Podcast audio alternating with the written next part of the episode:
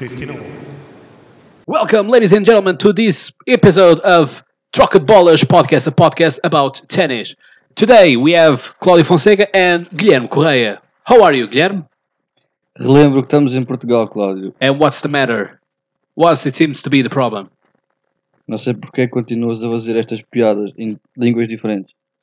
You know that the first Masters Mill we are going to talk it is Montreal, and after that it will be Cincinnati. Sem dúvida. Yeah. Muito bem, caros tenistas, então bem-vindos. Estivemos assim um bocadinho perdidos a nível do tempo, mas já cá estamos, justamente para comentarmos rapidamente aquilo que foram os dois Masters 1000 que ocorreram no Canadá, portanto em Montreal, e outro nos Estados Unidos, em Cincinnati, e para fazermos, obviamente, aquilo que é antevisão para o US Open. Hoje, que é segunda-feira, começa justamente este grande torneio, o último grande slam da temporada. Isso mesmo. uh, o fim da- do US Open Series, uh, série de torneios, maioritariamente na, na América, a anteceder o ponto alto deste fim de, de época de piso duro, piso rápido, que culmina uh, no US Open, como é óbvio, sendo o torneio mais importante agora nesta altura. Tivemos dois Masters 1000 neste, neste US Open Series, tanto o Masters 1000 de Montreal, que foi no início do mês de agosto, e o mais, mais recentemente o Masters de Cincinnati. Digamos que houve mais, eh, talvez mais surpresas neste último Masters de Cincinnati, tendo em conta que ganhou um tenista da nova geração, Medvedev. Medvedev, o tenista russo que acaba por ser a figura deste mês de agosto, dada a sua grande escalada no- no próprio top 20 e entrar bem dentro do top 10. Já falaremos mais à frente sobre isso. E é isso mesmo que a gente vai destacar. Vou trazer estes mesmos destaques mais importantes destes dois, eh, grandes, destes dois Masters 1000, fazendo assim a ponte para o torneio mais importante, claro, o US Open. Muito bem, o US Open certamente é aquele torneio que todos nós gostamos de ver e que vemos bem noite dentro, devido ao fuso horário que, que acontece. Eu não me irei alongar naquilo que são as curiosidades históricas, vou deixar isso mesmo para um episódio que nós iremos fazer sobre a primeira ronda do US Open, portanto, ir espaçando também sim as curiosidades históricas, mas justamente uh, Flashing Medals é daqueles estádios imponentes, aquele público estonteante que tanto recebe e tanto vibra os, eh, os tenistas. Ora bem, começamos então pelo Canadá. O que é que tens a dizer deste torneio que foi ganho por Rafael Nadal? Sem surpresa. sem surpresa. Sem dúvida, o principal favorito, o defensor, o vencedor do ano passado, defen- defensor do título, como é óbvio, tenista espanhol a mostrar um nível de jogo já bastante, bastante alto e elevado, com uma grande consistência também na preparação para o US Open. que Já vamos falar mais à frente, mas para mim é um dos principais favoritos, se não o principal favorito. Já havemos de lá chegar. O, o meu principal destaque é. eh, Espera lá, um- tu acabaste de dizer que um dos teus favoritos a ganhar é o Nadal. É o Nadal. Já vai... O que, o que é que está a acontecer? Tens febre? Não, não, não, não. Tá- Estás bem de saúde? Já vamos chegar lá à frente, depois eu já explico a Eu minha opinião ansioso. mais à frente. O meu principal destaque vai para os quartos de final, porque 50% dos jogadores que chegaram a estes mesmos quartos de final são jogadores da nova geração. O que é que isto significa? Significa que os jogadores da nova geração estão a conseguir deixar a sua marca e conseguir afirmar-se também no piso mais fácil de se afirmar, que se- que lembrar que piso duro, piso rápido, e é esse mesmo o ponto que eu quero chegar. Os quartos de final que foram marcados por uh, os, os confrontos entre Roberto Bautista Agut e Gael Monfils, ganho pelo tenista francês, para alegria com certeza aqui do meu amigo Cláudio. Rafael Nadal contra Fábio Fonini, estes são os quatro jogadores de, mais, estão há mais tempo no, no, no circuito. Os próximos dois confrontos, esses sim, defrontam-se entre jogadores de, no- da nova geração, que é esse o meu destaque para este torneio. Karen Khachanov contra Alexander Zverev, dois dos jogadores mais promissores do circuito desta mesma nova geração, e Danil Medvedev contra Dominic Thiem, dois jogadores também já com créditos dados da nova geração e a, fazer grandes escaladas dentro do próprio ranking ATP eh, ao longo destes últimos anos. Destacar que, o- obviamente, que o torneio foi ganho pelo Rafael Nadal, obviamente não é jogador da nova geração, mas este para mim não é o maior destaque, é sim o destaque Daniel Medvedev a conseguir chegar à final contra o tenista espanhol Rafael Nadal, obviamente favorito, que foi completamente cilindrado na final, mas a chegar a um nível muito bom, à final ganhando ao cara de caixa 9 na meia final, outro compatriota e os dois jogadores coqueluche da, da seleção russa de ténis, com certeza. Afinal, relembrar que ficou 6-3-6-0 para Rafael Nadal, ou seja, Rafael Nadal completamente a cilindrar um, a Daniel Medvedev, mas Medvedev deveria ter um excelente resultado na semana seguinte. Sim, não, não houve assim grande. Para mim, não houve, não houve surpresas, não é? Portanto, este foi, sem dúvida, sem qualquer tipo de surpresa. O outro, portanto, Cincinnati, já teve mais surpresa, mas não seja por, por Medvedev. Mas a questão é que, justamente, quando estás numa boa época e os resultados aparecem, obviamente que vais acumulando uh, pontos, não só a nível do ranking ATP, mas também pontos de confiança pessoal que são muito importantes. E a confiança, quando tu entras para um torneio, é sem dúvida uh, fator para mim eliminatório. Portanto, se a tua cabeça estiver no lugar certo, uh, à hora certa, terás sucesso na, na, modalidade. Se tu entras num espírito de, bem, lá ver aqui está, se calhar não vais conseguir ter tanto sucesso quanto isso. Ou quando tu entras naquela de eu sou muito bom e portanto isto já está a ganho, enfim, eu lembro-me que houve alguém que dizia que podia já ganhar este ano um torneio e foi logo despachado na primeira ronda.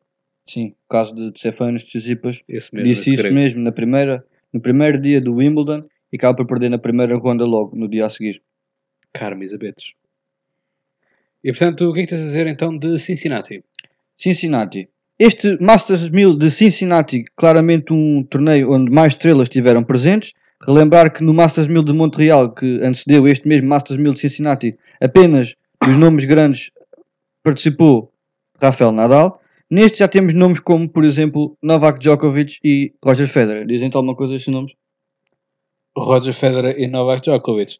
Pá, ouvi dizer que o Djokovic me deu Strawberries with Creams. Isto é, ganhou a final do Wimbledon. Se calhar jogam qualquer coisinha, não é?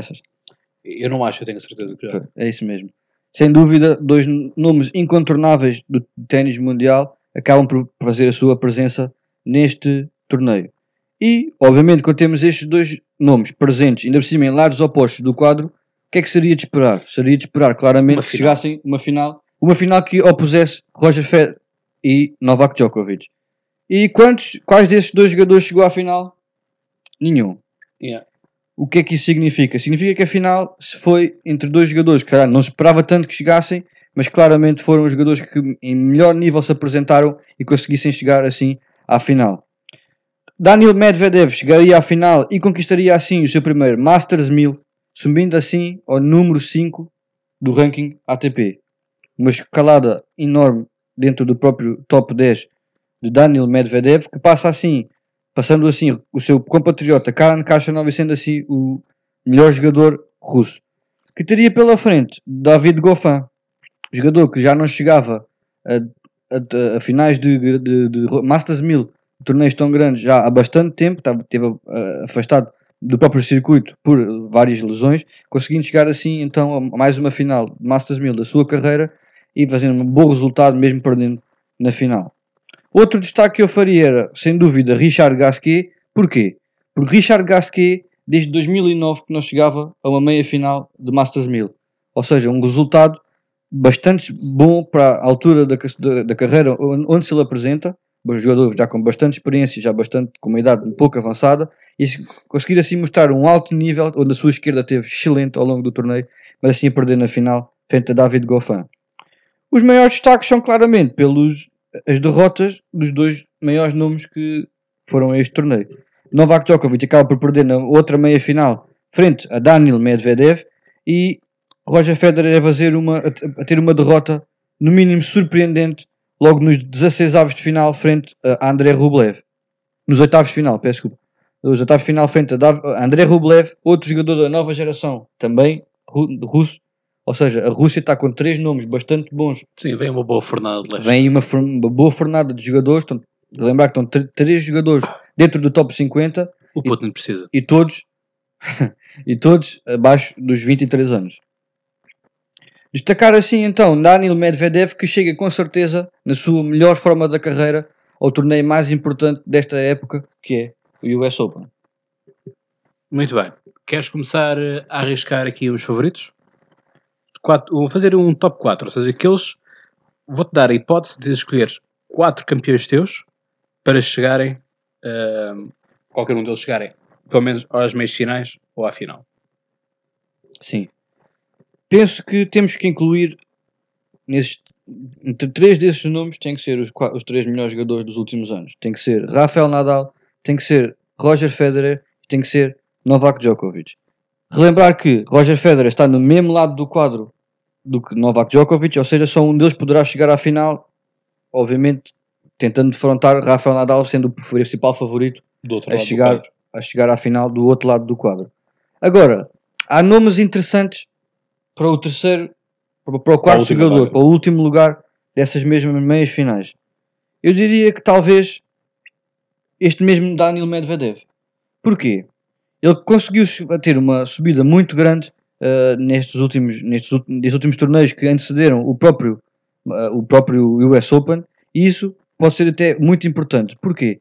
Tem, tem tido um, um ritmo bastante bom para esta altura do ano e as suas exibições têm estado a um alto nível. Relembrar que, psicologicamente, ele teve que fazer um- uma completa mudança de mindset. Porquê? Ele no, prime- no primeiro Masters 1000 acaba por perder 6-3, 6-0 com o Rafael Nadal e logo no torneio a seguir chega à final e ganha pela primeira vez em Masters 1000. Ou seja, ele chega a duas finais Masters 1000, as suas duas primeiras finais neste, neste, neste torneio, nestes torneios, e assim consegue, mesmo perdendo a primeira final frente ao Rafael Nadal, que acaba por ser uma coisa completamente natural, não é?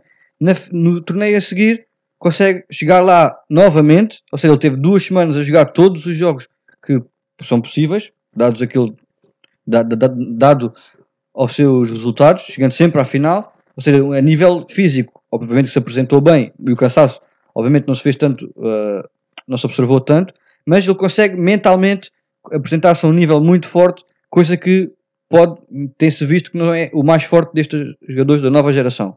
Por isso, penso que ele chega a, a ser um dos favoritos a ganhar este mesmo torneio. E outro destaque que eu faço é, mesmo no próprio US Open, eles fazem aquelas pequenas perguntas interativas para meter quais é que são os seus favoritos para ganhar o próprio torneio.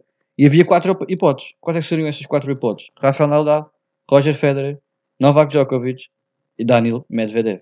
Portanto, a própria organização já, está, já faz esse lote. Por isso mesmo. Por outro lado, Isso não é, não que é Acaba um por dar- pois, acaba por dar um pouco de pressão a este jogador. Ou seja, este jogador já entra. Porque já agora, qual é que é o número 4 do mundo? O número 4 do mundo é Dominic Thiem. É que se, se estão a pôr 4, pela lógica, Seria o Dominic seria o Dominic Pois. enquanto número 4. Mas vamos ver as coisas. Dominic Thiem, o seu melhor jogo Eu em sei, terra batida. em terra batida, eu sei, mas Os seus resultados nestes, nos últimos torneios, perdeu nos, nos quartos de final em Montreal e acaba por desistir de Cincinnati. Ou seja, ante- antevê-se que ele não faça, que ele, como não fez uma boa, uma boa preparação para o US Open, acaba por não fazer, não, não fazer um torneio tão bom como se calhar se espera, dado ao seu ranking. Por isso, acaba por ser se calhar uma das surpresas a nível negativo. Ou, ou não.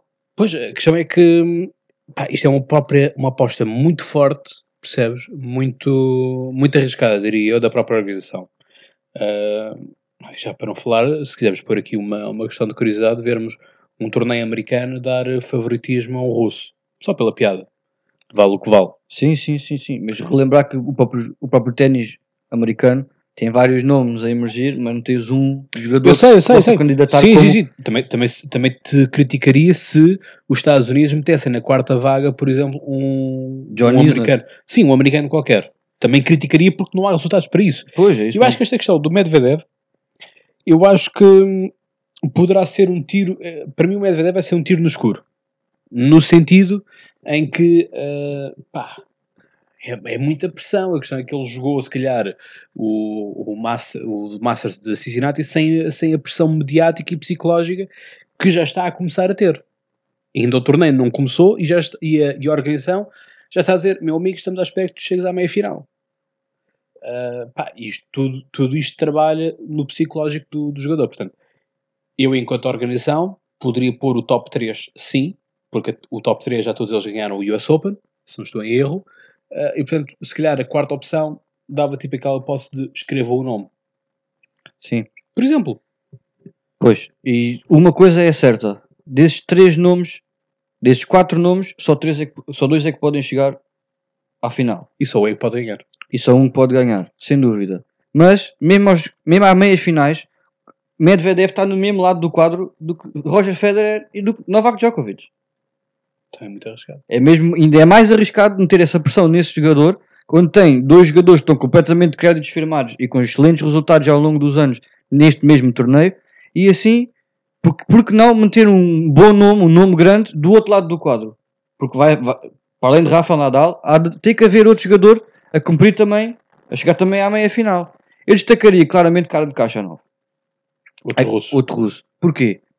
É, é o nono cabeça de série à partida para, o, para este mesmo torneio. Ou seja, acaba por não ser um dos favoritos por estar um, ranking um pouco mais abaixo. Mas está do, do lado do quadro também favorável. Obviamente que o lado do quadro é mais aberto, o lado de baixo. porque Apenas, apenas Rafael Nadal como nome grande, digamos assim, sendo o cabeça de série número 2. Depois temos alguns jogadores com possibilidades em aberto. Temos, por exemplo, Dominic Thiem, Alexander Zverev, Stefanos Tsitsipas, mas eu destaco Karen Khachanov. Karen Khachanov, o seu melhor jogo em piso rápido, ao contrário dos outros jogadores, podemos talvez dizer de Stefanos Tsitsipas, mas Stefanos podemos ver que os melhores resultados também são em terra batida, por isso eu destacaria sem dúvida Karen Khachanov. Não esquecer também dois nomes importantes. Gael Monfils chegou à meia-final neste Masters 1000 que antecedeu o US Open. É um jogador também bastante experiente, mas que depende sempre se está num bom dia, num dia bom é ou num dia mau. Relembrar que Gael Monfils já teve meias, já, já- já chegou a meias finais e está, parece-me, no nível de maturação que nunca teve ao longo da sua carreira. Por isso, pode ser dado como uma das principais surpresas. Mais e, voltar outro- do que nunca, não é? e temos sempre o John Isner, o jogador da casa, o jogador que tem dado bastante trabalho ao longo do- dos, dos anos passados a torneios, a jogadores ah, mais, mais cotados que ele, e por isso, só pelo facto de jogar em casa, pode ser dado como uma possível surpresa, não candidato ao título, como é óbvio. Bom, mas Marin Cilic em 2014 também não era candidato ao título. E ganhou. E ganhou, é verdade. Ahm, epá, eu aqui não sei a nível da, de tenistas da casa. ah, porque não Tiafoe, porque não Rally Opelka. A nível. Pá, porque eu não. Vamos ver, eu não, eu não consigo dar ao John Isner, na forma atual, ah, melhor resultado do que, do que este, por exemplo. No passado, sim, mas atualmente, percebes? Não vejo que haja uma grande diferença a nível de jogo, a nível de, de prémios, entre ele e o- os, outros, os outros americanos, percebes? Portanto, pá, vale, vale o que vale. Ah, eu, a nível dos quatro, não tenho problema nenhum de colocar Rafael Nadal, Djokovic, eh, Federer e jogaria aqui de uma forma mais segura pelo Severev. Eh, não fez uma boa época, eh, aliás, foi, foi também, tal como o Stefanos Tsitsipas, logo dos primeiros a ser eliminados no Wimb- em Wimbledon, eh, ele tem aqui hipótese de salvar a temporada. E, portanto, não sei até que ponto isso, no, no ponto de vista psicológico, não lhe vai pesar eh, do ponto de vista positivo, no sentido de ganhar ali uma motivação extra, ahm, justamente para, para conseguir salvar a época e conseguir trazer alguns pontos para, para se manter no, no top 10. Porque senão vai ser muito complicado, isto a nível de patrocinadores tudo isso, na próxima época poderá ser um pouco mais complicado, porque justamente Severev, os irmãos Severev no, num todo, tiveram uma ascensão muito rápida, tiveram um nível de ahm, notícias, a nível de, de projeção, de mediatismo muito rápido e não estão a fazer valer neste momento. Ou seja, chegaram lá e agora decidiu, pronto, chegámos, está feito. Agora podemos ir aqui abaixo. Não, tem que se manter lá e tudo mais. Ah, portanto, eu arriscaria o top 3, juntando no quarto lugar o, o Severev. Vamos ver quem é que no final acerta mais. E vencedor? Pá, eu diria Novak Djokovic. Vais-me ouvir dizer isto. Força. Para mim, quem vai ganhar é Rafael Nadal. Olha, olha, diabo. Quer dizer, aquilo que é o meu jogador favorito eu não estou a apostar. E tu apostas.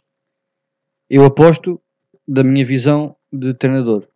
Uhum. Porquê? Rafael Nadal chega ao US Open sem cansaço. Hum. Ou seja, o único torneio que ele fez foi o primeiro da US Open Series. E porquê? Porque era defensor, detentor do título. Cumpriu os pontos, defendeu os seus mesmos pontos, ganhou novamente, a um nível excelente. Não, não foi ao Masters 1000 de Cincinnati, não arriscando defrontar nem Djokovic, nem, Raf- nem Roger Federer. Ou seja, jogou há mais, há menos há mais tempo do que estes dois e apresenta-se num nível muito, muito elevado. Ele vai ser para mim o vencedor do, deste US Open. Hum. Tem o quadro favorável, está do lado oposto aos seus dois ma- maiores rivais e tem todo um conjunto de jogadores não, não consistentes do seu lado. Ou seja, se houver grandes surpresas, será do lado dele. Ou seja, imaginemos que nenhum dos jogadores da nova geração passa às meias finais. O que é que ele aparia na, o que é que, o que é que- quem lhe passaria na, na meia final contra ele? Um Vavrinka, um Goffin ou até mesmo um Nishikori. Hum. Há uma, há uma vez tu pensas que um jogador destes tem capacidade para ganhar o Nadal em meia final de, de Grand Slam? Não, a partir não, no papel não. Mas Por isso mesmo. A pressão está toda do lado de cima. Novak Djokovic é o detentor do título ano passado. Rafael Nadal não tem essa pressão. Novak Djokovic, por outro lado, já tem o número 1 um dele assegurado. Lembrar que ele está a 4 mil pontos de- dentro do próprio ranking de Rafael Nadal. Mas Rafael Nadal quer aproximar-se de, de- Novak Djokovic.